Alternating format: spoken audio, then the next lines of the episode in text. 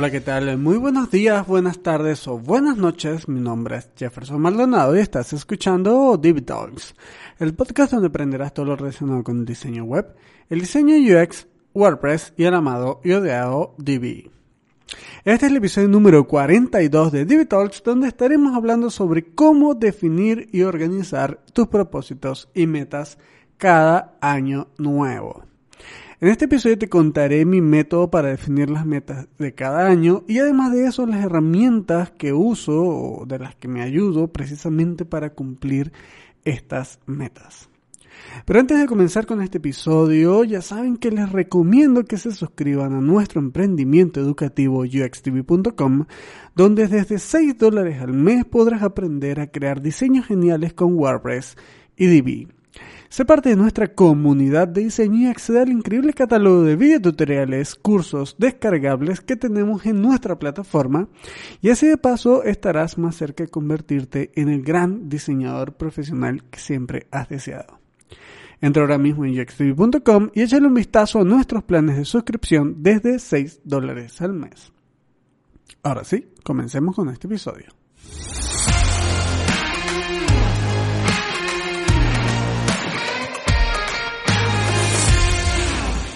Muy bien, queridos blowers, pues ha llegado un nuevo año, ya estamos en el 2021, ya saben que el 2020 fue un año loquísimo, complicado, eh, para mucha gente, bueno, un, año nefasto, para otra gente un año no tan malo, eh, pero bueno, finalmente se acabó y con este 2021 llega como que una nueva forma de ver las cosas, una nueva aptitud de tomar precisamente este año y con eso pues obviamente viene lo que nos empezamos a plantar eh, como objetivos o como cosas que queremos lograr para este año.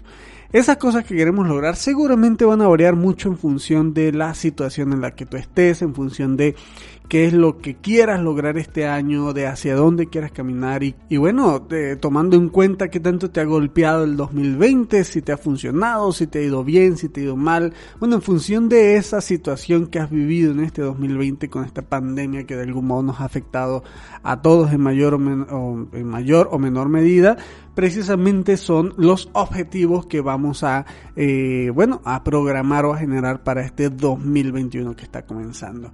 Les soy franco, para mí el 2020 fue un gran año, un año de aprendizaje, de muchísimo trabajo y esfuerzo y tiene que ver con lo que les comentaba justamente bastante podcast atrás, yo creo que unos 30 podcasts atrás sobre el tema de los cliductos de negocio. Eh, como ustedes saben, comenzando la pandemia en marzo del, del 2020, eh, pues todos mis proyectos en Mux Studio, que es mi estudio de diseño, se, se, vinieron abajo. Básicamente los que venían en proceso de aprobación se detuvieron. Muchos que ya estaban aprobados pues se detuvieron también. Y bueno, básicamente el trabajo cayó a cero literalmente. Y justamente para mí ese fue el eh, bueno, el detonante, ¿no? De que eh, sacara este nuevo proyecto llamado UXDB, donde, bueno, precisamente enseño junto con otros profesores, o enseñamos junto con otros profesores, a las mejores prácticas para que te conviertas en un gran profesional de diseño web. Eh, lo que hice, para ser franco, fue em, variar ese producto de negocio y meter un nuevo producto a mi catálogo de servicios precisamente con este nuevo proyecto. Y francamente me ayudó bastante. O sea les digo que yo salí adelante en el 2020 por UXTV es, es un proyecto salvador eh, yo estoy felicísimo de haberlo lanzado porque francamente ha tenido bastante muy buena recepción y eh, actualmente ya hay una comunidad bastante fuerte detrás de ese proyecto, ¿no? Entonces pudiera decir yo que en términos generales el 2020 fue un año bastante positivo para mí, por lo menos en el aspecto profesional, eh, en el aspecto personal quizás no tanto, como ustedes saben, yo soy un venezolano viviendo en México, mi mujer, que seguramente muchos de ustedes ya la conocen, también es venezolana viviendo aquí en México conmigo y nosotros tenemos nuestros familiares en Colombia y Ecuador respectivamente.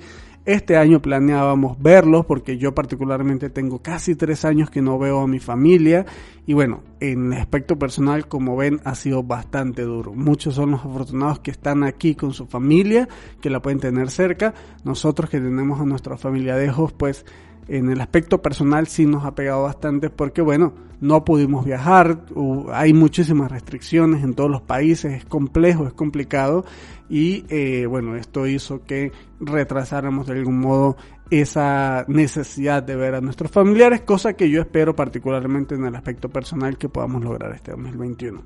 Pero bueno, una vez dicho esto, eh, lo que quiero, a lo que voy con todo este asunto es que una vez que yo ya eh, planteé mis metas para el 2020 y además de eso ahorita ya en el 2021 eh, comenzando este este año hice el análisis de esas metas, la verdad fue que cumplí por lo menos en un 75% el total de objetivos que me eh, planteé para el 2020, ¿de acuerdo? Eh, como les digo, fue un año de trabajo arduo, fue un año de crecimiento absoluto en todos los ámbitos, lanzamiento de proyectos, aprendizaje en ese proyecto, porque créanme que no es nada parecido tener un estudio de diseño web y manejar un negocio, manejar proyectos, que tener un sitio de membresías que es un negocio completamente diferente, con variables completamente diferentes, clientes que te demandan cosas especiales, que te demandan otro tipo de necesidades y bueno, tratar de llevarlo a la par, pues bueno, es complejo, pero finalmente pudimos lograr un balance y sacar adelante ambos proyectos, ¿no? Entonces, en función de eso, les voy a contar cómo es que yo he planificado mis, mis objetivos y además de eso, cuáles son las herramientas que uso para poder cumplirlos, ¿de acuerdo? Y se los digo porque sin ningún tipo de, eh, bueno, más bien con toda franqueza, yo cumplí al menos el 75% de mis objetivos del 2020 y me siento muy, muy orgulloso de eso porque, a ver, una cosa es plantear objetivos en un papel, en un hoja Excel, en cualquiera que sea la herramienta que uses, pero otra cosa diferente es poder cumplirlos y llevarlos a cabo y todos los meses hacer acciones que justamente hagan que esos objetivos se acerquen mucho, mucho más a la meta, ¿no? Entonces, lo primero que yo hago, y es una base que yo tengo ya y que vengo trabajando desde hace un par de años, es que para poder plantear objetivos cada año, yo hago un par de análisis. El primero es el análisis DAFO, que es el clásico análisis que todos conocemos, donde podemos ver eh, debilidades, fortalezas, amenazas y oportunidades. Y además de eso, hago un análisis CAME. Este análisis CAME básicamente se trata de corregir, afrontar, mejorar y explotar. Les voy a explicar ambos de una manera bastante rápida porque no quiero enfrascarme tanto en esto, pero sí es cierto que estos, este par de análisis para mí son fundamentales para saber cómo ha evolucionado y además de eso que esto, el resultado de estos dos análisis, ambos, de ambos, me generan el conjunto de objetivos que yo tengo para el año y eso me genera la serie de actividades que yo tengo que cumplir cada mes o cada cierto tiempo para lograr esos objetivos, ¿de acuerdo? Lo primero que hago es un análisis DAFO. Para quien no sepa que un análisis DAFO, pues básicamente es un análisis donde eh, nosotros analizamos nuestras debilidades, nuestras amenazas, las fortalezas que tenemos y las oportunidades que podemos desarrollar. En este caso, recuerden que eh, este análisis DAFO de algún modo se agrupa en cuatro partes principales. Los factores externos. Los factores externos son precisamente las debilidades y las fortalezas. Y los, eh, perdón, esos son los factores internos, quise decir. Y los factores externos son las amenazas y las oportunidades. Los factores internos son cosas que nosotros podemos controlar, es decir, nosotros podemos controlar nuestras debilidades y también nuestras fortalezas, son cosas que nos pertenecen a nosotros. Y los factores externos son cosas que no podemos controlar. Por ejemplo, las amenazas que tenemos dentro de algún, eh, dentro de nuestra profesión, dentro de lo que hacemos y las oportunidades que también tenemos. Y a su vez, estos mismos eh, bueno, grupo de, de cuestiones se agrupan en aspectos negativos y en aspectos positivos.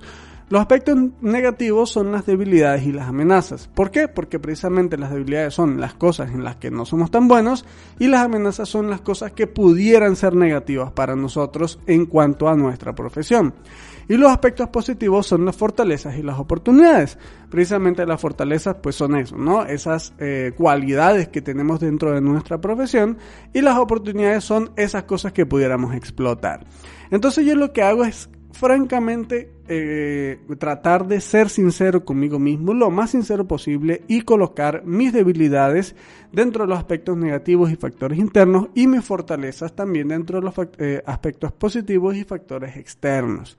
¿Qué es lo que hago con ello? Dentro de mis debilidades es ser sincero y decir, mira, no soy bueno en esto, esto me hace falta.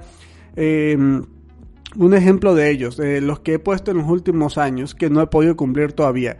Uno de los factores negativos o de mis debilidades es no saber programar al 100%. Entonces, al no saber programar al 100%, pues obviamente mi capacidad de trabajo es bastante limitada. ¿Por qué? Porque bueno, soy muy bueno diseñando, pero soy malo programando, porque básicamente no sé programar, con lo cual las cosas que puedo lograr precisamente en un proyecto de diseño web, pues tienen cierta limitación y siempre voy a necesitar ayuda de alguien que sepa programar. Esa sería una debilidad de las que yo tengo. Y una fortaleza, por ejemplo, viene siendo la, la buena gestión de proyectos, por decir algo, o la facilidad que tengo para vender proyectos. Esas son algunas de las fortalezas que yo tengo y las tengo ahí clarísimas y justamente es las que eh, coloco en, en, la lista, ¿no? Las pudieron tomar como ejemplo.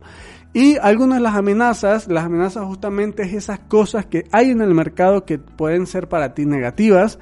El COVID precisamente es una amenaza, es una amenaza que seguramente nadie tenía en su DAFO porque son regularmente siempre pensamos en las amenazas como cosas que nunca, o sea, que es difícil que sucedan o que es bastante complicado que nos afecten directamente. Sin embargo, tenemos que tratar de ser sinceros y ver las cosas que amenazan a nuestro negocio de manera directa.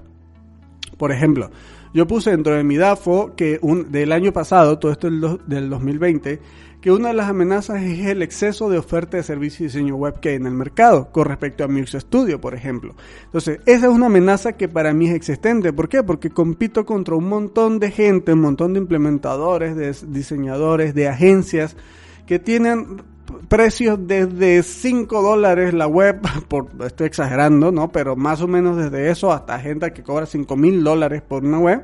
Pero hay de todo y hay mucho y cada vez hay más. Precisamente, bueno, eh, eh, eso es un, para mí eso se convirtió un poco en una fortaleza, pero con respecto a UXDB, no a Mux Studio. Entonces, claro, con respecto a Mux Studio yo tuve que tratar de buscar la manera de afrontar esa amenaza justamente para poder, eh, bueno, sacar adelante, ¿no? El negocio. Y dentro de las oportunidades, por ejemplo, es precisamente la falta de especialización en diseño y experiencia usuario que existe actualmente en el mercado. Estoy hablando de mi mercado, el mercado mexicano, que es principalmente el mercado del que yo les sirvo mis servicios de diseño web. Aunque francamente en los últimos tiempos me hablan de todo, de todo, de todas partes de, Hispanoamérica. Hace poco terminamos un proyecto para alguien, para un cliente en España. También hace poco terminamos un proyecto para un cliente en Bolivia. Entonces digo, mm, no estoy limitado geográficamente, pero lo cierto es que la mayor el mayor porcentaje de mis clientes están acá en México, ¿no? Por, porque me han venido recomendando, porque ya me conocen el mercado. Entonces, las, dentro de las oportunidades que yo tengo precisamente es la falta de especialización que hay en, em, estudios de diseño web que se enfoquen en temas de experiencia usuario, que es donde nosotros nos hemos venido especializando en los últimos años y donde estamos ya de algún modo más o menos posicionados en el mercado. Entonces, ¿para qué sirve el análisis DAFO? Para que tú sepas dónde estás, para que tú sepas cómo estás posicionado, qué es lo que tú, en lo, qué es lo que tú eres débil, para qué no eres bueno. Y además de eso, para qué si eres bueno. Y además de eso, cuáles son las posibles cosas que pueden afectar a tu negocio. Y además de eso, cuáles son las cosas que están allí en el mercado que tú pudieras explotar o que tú pudieras usar para el beneficio de tu negocio y que aún nadie las ha, bueno, no nadie las ha usado, sino que muy poca gente las ha sabido explotar de manera correcta, ¿no? Entonces, justamente después de hacer el análisis DAFO y saber eh, en dónde estamos posicionados, viene el segundo análisis que es el análisis Kame.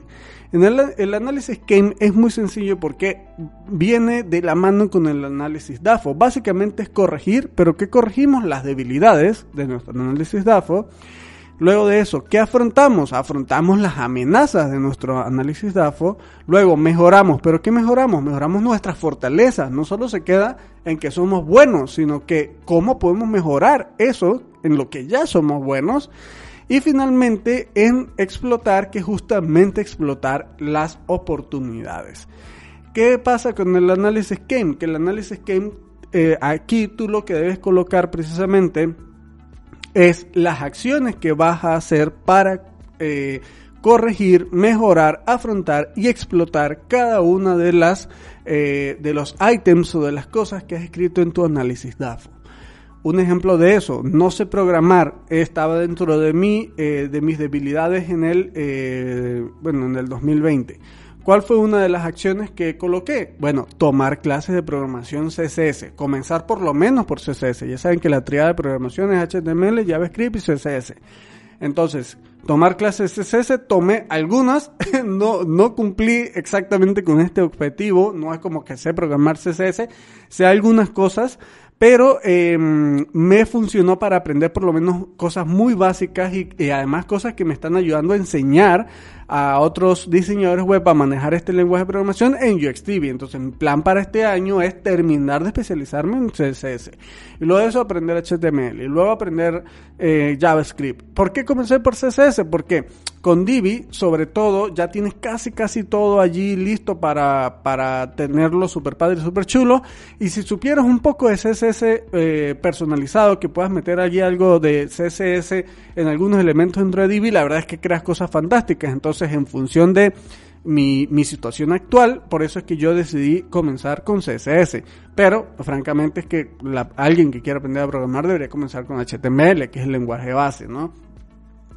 Entonces, eso es uno de los ejemplos que hice justamente para corregir las debilidades, ¿no? Por ejemplo, eh, mejorar fortalezas. Dentro de mejorar fortalezas era el tema de la organización de tiempos para proyectos. Tenía que conseguir un método que me permitiera eh, organizar muy bien mi tiempo para gestionar los proyectos.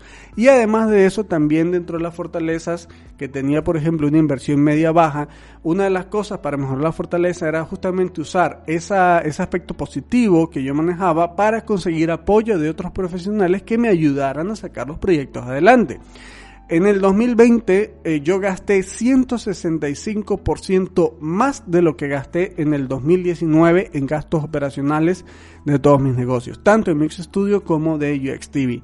¿Eso qué significa? Que bueno, gasté muchísimo dinero más, o sea, casi el doble más de lo que gasté en el 2020.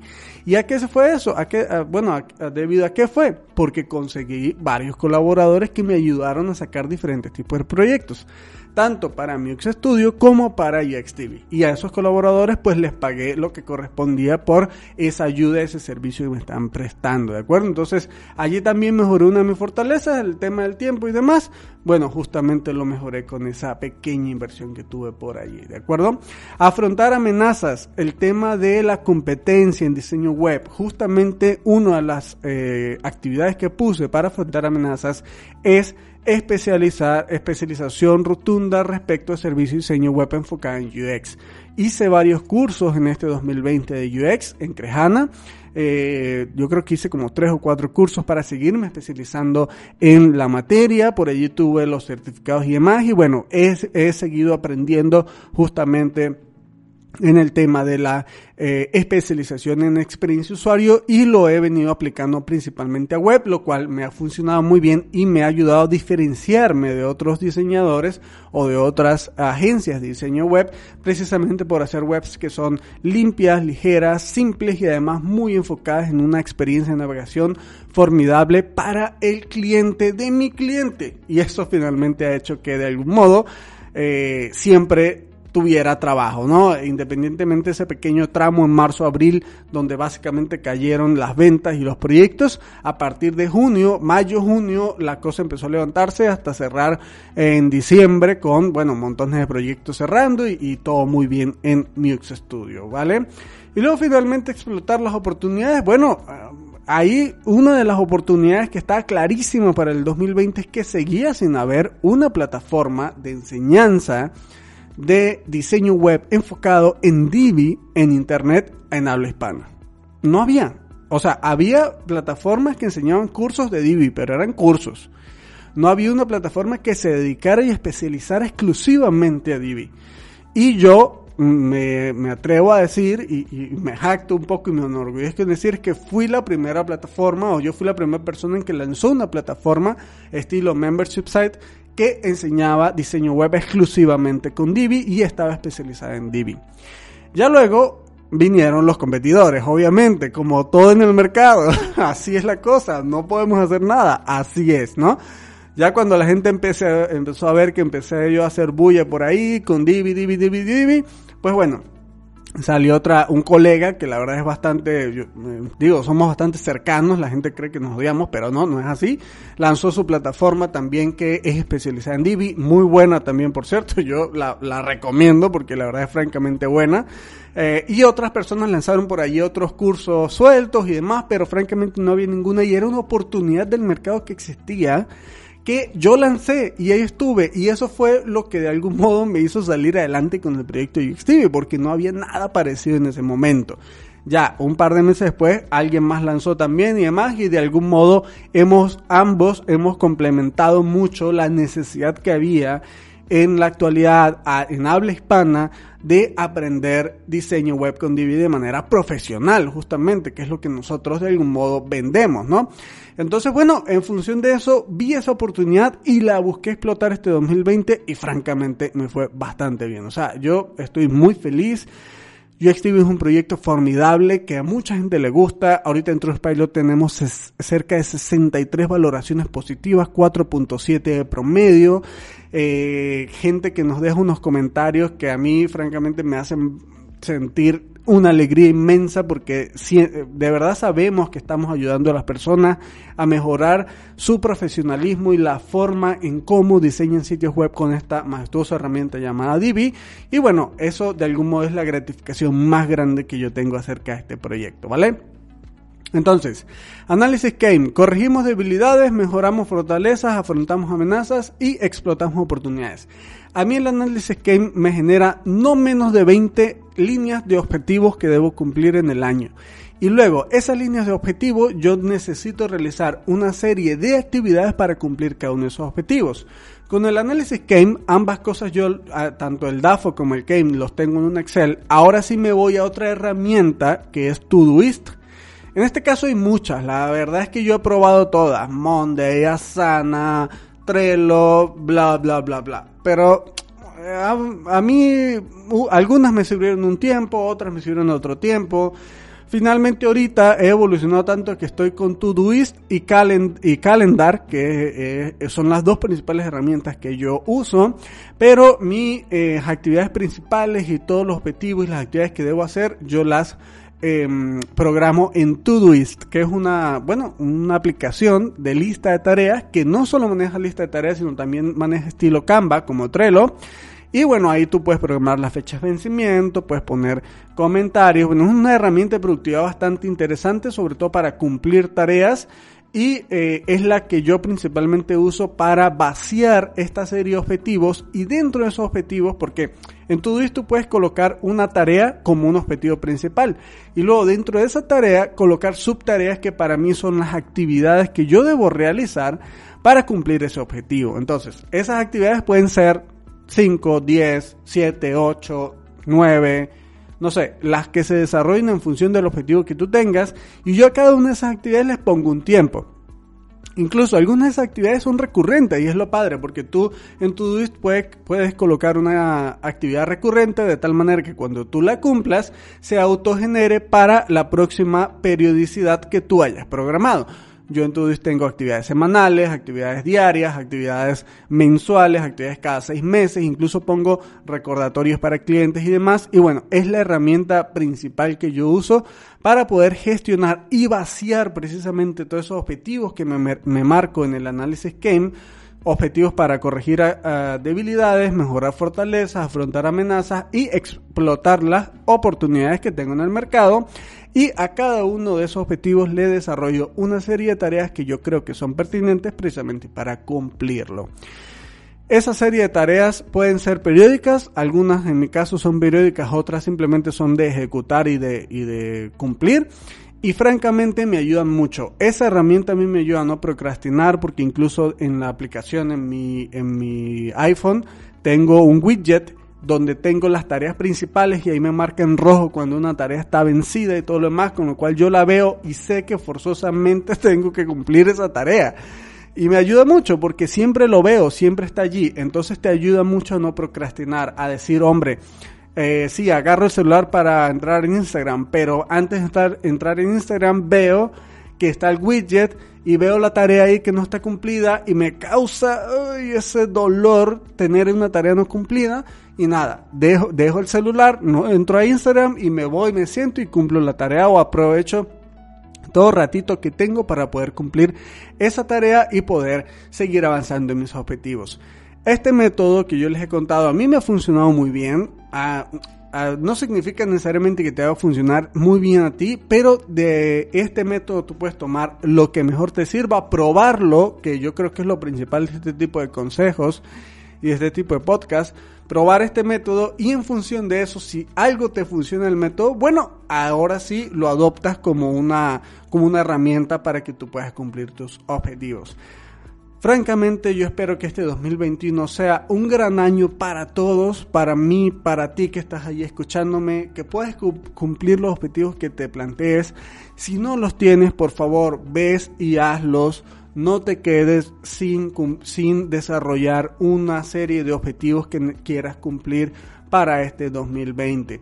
Tu crecimiento profesional depende de ello. Simplemente dejar que el tiempo pase y hacer por hacer no funciona. Analiza en qué eres débil, en qué eres fuerte, qué es lo que puede ser una amenaza para ti y cuáles oportunidades tienes. Y en función de eso, ve cómo puedes corregir esas debilidades que tienes. ¿Qué puedes hacer para mejorar esas debilidades? Porque un ejemplo, otra debilidad que yo tengo, que todavía la tengo y, la, y ya lo planteé para este 2021, no sé hablar inglés. Bien, lo entiendo, pero no lo hablo. Bueno, dentro de corregir debilidades me puse ya dentro de los objetivos de este 2020, a partir de ya empezar a buscar cursos de inglés en línea que verdaderamente funcionen y que me permitan empezar a aprender, aunque sea poco a poco, pero que este 2020 yo me vaya al menos, mi objetivo es al menos hablando inglés a la mitad, aunque sea. O sea, hablando aunque sea de manera básica, mantener una conversación sencilla, básica, de manera fluida y sin ningún tipo de problema. Ese uno es uno de mis objetivos para el 2021. ¿Por qué? Porque una de mis debilidades es no saber hablar inglés. Y francamente, no saber hablar inglés es una debilidad para cualquier profesional en cualquier que sea el ámbito en el que tú te desarrolles, ¿no? Entonces, eh, ese es uno de mis objetivos donde yo voy a corregir las esa debilidad este año. O por lo menos comenzar. Porque puede ser que no lo cumplas al final el 100%, pero con que comiences a hacerlo, ese, eso es lo que va a marcar la diferencia entre tu éxito y tu fracaso en este 2021. Entonces, corrige las debilidades, afronta las amenazas, haz acciones para afrontar las cosas que te puedan ir negativas este año. El COVID no se acaba, señores, todavía estamos, ahorita estamos en pleno rebrote en la mayor parte del mundo hay que seguir viendo cómo hacerle para afrontar esta amenaza. Y no solo esta, sino todas las demás, todas las demás cosas. Cuando el COVID se acabe, cuáles son las posibles nuevas amenazas que se puedan presentar. Tú estás vendiendo algo que se vende muy bien porque estamos en COVID. Bien, ¿qué vas a hacer cuando el COVID se acabe o se controle? Ese, esos son el tipo de cosas que tú tienes desde ya que pensar, escribir, eh, vaciar en un papel y francamente con eso te va a ir bastante, bastante bien al momento de plantearte tus objetivos y las tareas que necesitas hacer para corregir esos objetivos. Ya para finalizar, recuerden que eh, yo les deseo muchísimo, muchísimo, muchísimo que puedan tener un 2020 lleno de éxitos, lleno de cosas buenas precisamente, eh, que puedan seguir avanzando profesionalmente, que puedan aprender, que puedan eh, cumplir los propósitos tanto profesionales como personales que tienen y además de eso que logren justamente terminar de desarrollar cualquiera que sea el proyecto que estén trabajando. Con eso finalizo yo este episodio, no sin antes por supuesto recordarles que pueden compartir este episodio con todos sus amigos o conocidos, finalmente darles gracias por sus me gusta en iBox, sus valores en iTunes y sus likes y suscripciones en Spotify. Feliz de estar aquí una semana más con todos ustedes, feliz de compartirle un poco sobre mis propósitos y objetivos para este año 2021. Les envío un saludo y nos escuchamos dentro de 15 días. Hasta luego.